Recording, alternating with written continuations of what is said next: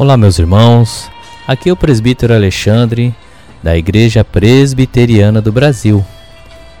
Estamos meditando no livro Vivendo pela Palavra, do Reverendo Nelson.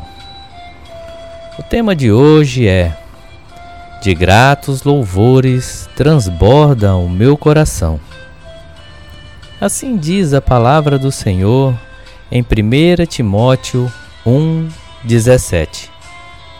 Assim, ao Rei eterno, imortal, invisível, Deus único, honra e glória pelos séculos dos séculos. Amém. O texto de hoje nos diz que nem sempre conseguimos honrar e glorificar ao Rei que é eterno e imortal. Ele é eterno por ser Deus supremo e soberano acima de qualquer outra referência. É eterno por não ter começo de dias e nem fim de existência.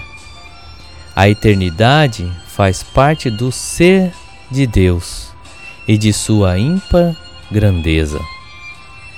Ele é imortal por possuir uma natureza humana por ter vindo ao mundo e se tornado como um de nós, para nos redimir dos nossos pecados. Ele é imortal porque, depois de ter assumido uma natureza humana como a nossa, nunca mais deixou de ser humano. E a imortalidade é algo do qual todo ser humano compartilha. Deus se fez homem para nos trazer paz, segurança e comunhão com o próprio Deus.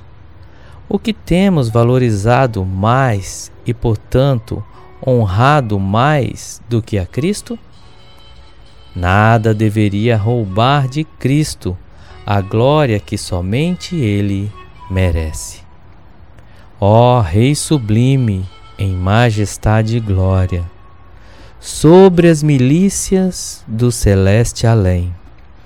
Ouve o louvor, os hinos de vitória dos que de ti recebem todo o bem.